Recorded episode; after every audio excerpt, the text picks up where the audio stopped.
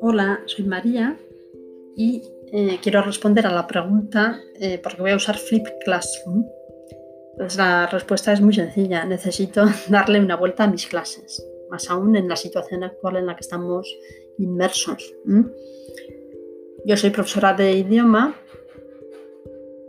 y me resulta complicado hacer actividades siendo que no se pueden mover del sitio prácticamente. Prácticamente no, no se pueden mover del sitio.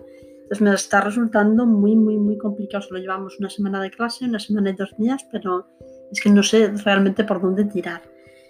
Eh, me gustaría que mi alumnado fuese parte importante de su aprendizaje. Y no solo eso, sino que fueran conscientes de ello, porque a veces no son conscientes de lo que aprenden. ¿O será que a lo mejor estamos fallando en la manera de, enseñárselo si no tienen esa conciencia de haber aprendido? Entonces eso, tengo la impresión de que, de que no les enseño, de que no estoy logrando mi cometido, ¿vale? Problemas, claro que nos vamos a encontrar. El primer problema que nos vamos a encontrar, siendo que es una...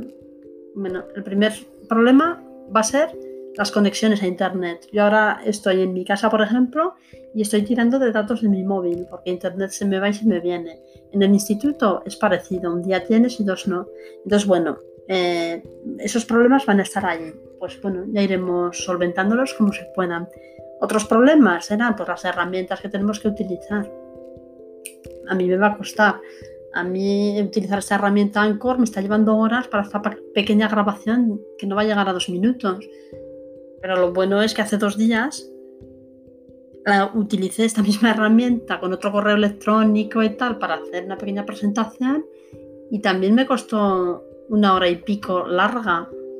Entonces me va a costar, pero bueno, en esa resolución de los problemas también hay que encontrar satisfacción con buena fe y con energías.